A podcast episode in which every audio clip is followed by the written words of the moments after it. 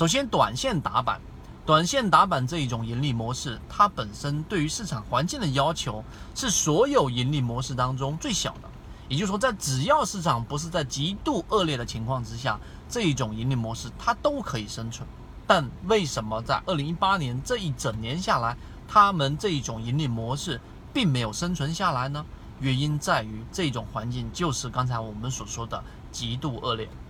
你如果认真去统计过市场当中的每一个涨停板的第二天的涨跌幅之后，你会发现整个二零一八年的市场环境是非常糟糕的，很多的个股都是在涨停之后的第二天直接选择低开，甚至于来一个天地板，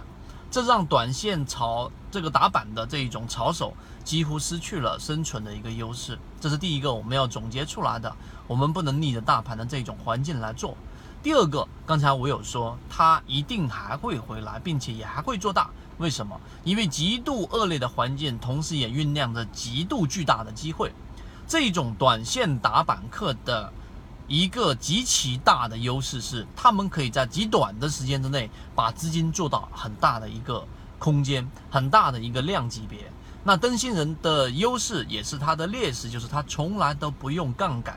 所以，对于这样的一个人物，我本身是非常敬佩、认可的，因为他有自己的模式，他知行合一，他只走自己圈子内的这种利润，并且输了认赔离场，并且回来还是好汉。所以，我认为这一个事件对于我们的这一种启发，其实就是：如果你对短线有信仰，你对短线有兴趣，你对打板有一个我们所说的这一种，呃，一个你想要去做的这种念想和愿望。那么你一定要记住，先找到自己的盈利模式，并且在对的环境里面去操作就可以了。所以今天我们通过灯芯人的这样的一个啊暴亏啊，短期内的暴亏和在市场当中引起的波澜，那核按钮这一个事件就拉下了一个序幕